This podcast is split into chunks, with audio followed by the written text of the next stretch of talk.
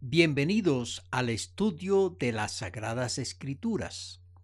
Hoy deseo compartir el tema Cumplió su misión. La muerte de Jesucristo fue la culminación de su misión de salvar al ser humano. La tarea comenzó después que Adán y Eva pecaron en el paraíso al ofrecer Dios un programa de reivindicación, de reconciliación y de redención. Como podemos ver, pasaron muchos años y la estrategia del Altísimo pasó por varias etapas. Estas se pueden ver a través de una lectura desde el libro de Génesis hasta el libro del Apocalipsis. En Juan, en el capítulo 19, versículos del 28 al 30, dice, Después de esto, sabiendo Jesús que ya todo estaba consumado, dijo para que la escritura se cumpliese, tengo sed. Y estaba allí una vasija llena de vinagre. Entonces ellos empaparon en vinagre una esponja y poniéndola en un hisopo, se la acercaron a la boca. Cuando Jesús hubo tomado el vinagre, dijo, consumado es. Y habiendo inclinado la cabeza, entregó el espíritu.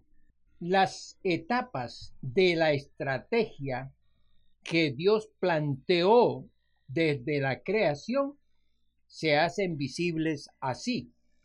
Primera, Dios le muestra reiteradamente a los hombres que Él es poderoso, amoroso, justo y ayudador.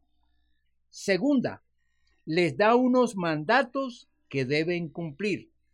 Tercera, les envía profetas para que sigan las instrucciones divinas.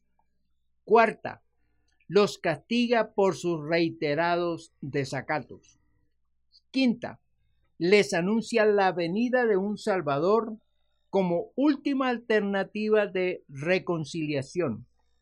Sexta, les envía a su Hijo para que redima a todos los que se acojan a su plan. Séptima, que la muerte carnal de su Hijo es para perdón de pecados, limpieza espiritual, otorgamiento de la adopción como hijos de Dios y la entrega de la vida eterna. Jesucristo, antes de morir, anunció esta séptima etapa. Todo se había cumplido según lo trazado por Dios. El plan se había cumplido. Todo había salido bien. En la cruz, Jesús, herido, agotado, agobiado y sufrido, podía sentir el regocijo al sentir que el paso final, o sea, su muerte, serviría para el rescate del ser humano y traerlo a su Padre. Consumado es, y murió. Su cuerpo murió. Su cuerpo recibió el castigo por nuestros pecados. ¿Quién acogería su plan de salvación?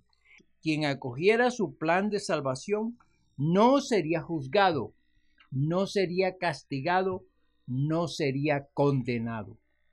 Jesucristo moría por redimir al pecador. Su sangre lo limpiaría de toda maldad. Veamos lo que nos dice el libro de Isaías capítulo 53 versículos 5 y 6.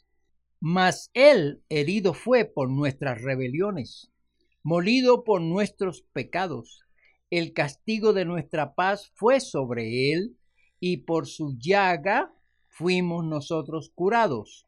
Todos nosotros nos descarriamos como ovejas, cada cual se apartó por su camino, mas Jehová cargó en él el pecado de todos nosotros. Las rebeliones los pecados, las desobediencias que nos intranquilizan, que nos atemorizan, que nos hacían sufrir, que nos llevaban a una vida desordenada y a la condenación, Jesucristo las recibió, las asumió como suyas, y el castigo que merecíamos lo recibió Él, para que no fuéramos condenados, angustiados.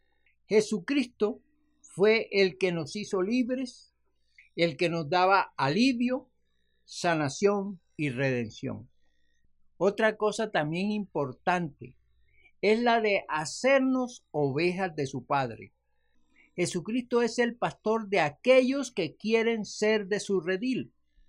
Ese ofrecimiento es para reconciliarnos con Dios, de hacer volver el corazón al Altísimo, de confesarlo como Padre y así corresponder a la paternidad de estar sujetos a Él. Dejando el camino del mal, dejando el pecado, dejando los vicios, dejando la idolatría, la brujería, la hechicería. Preguntas para usted. ¿Valora la misión de Jesucristo? ¿Hace suyo el plan de Dios? ¿Quiere entregar su vida al Señor Jesucristo? ¿Quiere comenzar a vivir de manera diferente? ¿Quiere hoy invitar a Jesucristo a entrar en su corazón? Las respuestas las da usted. Le recuerdo, hoy es un día especial para que usted tome una decisión. Si entrega su vida a Jesucristo, Él le perdona, Él le redime, Él le salva. ¿Se imagina empezar a dejar de pecar, a dejar sus vicios, ¿Se imagina usted empezar a sentir la presencia de Dios en su corazón? ¿Se imagina usted empezar a sentir paz, descanso y alegría? ¿Se imagina usted empezar a sentir la mano de Dios ayudándole a cambiar el carácter, a cambiar actitudes, a cambiar pensamientos malos? Dígale a Jesucristo que le perdone, que le limpie y que venga a su corazón. ¿Quieres escribirnos? Nuestro correo es tsjradiotv.com. Dios te bendiga grandemente.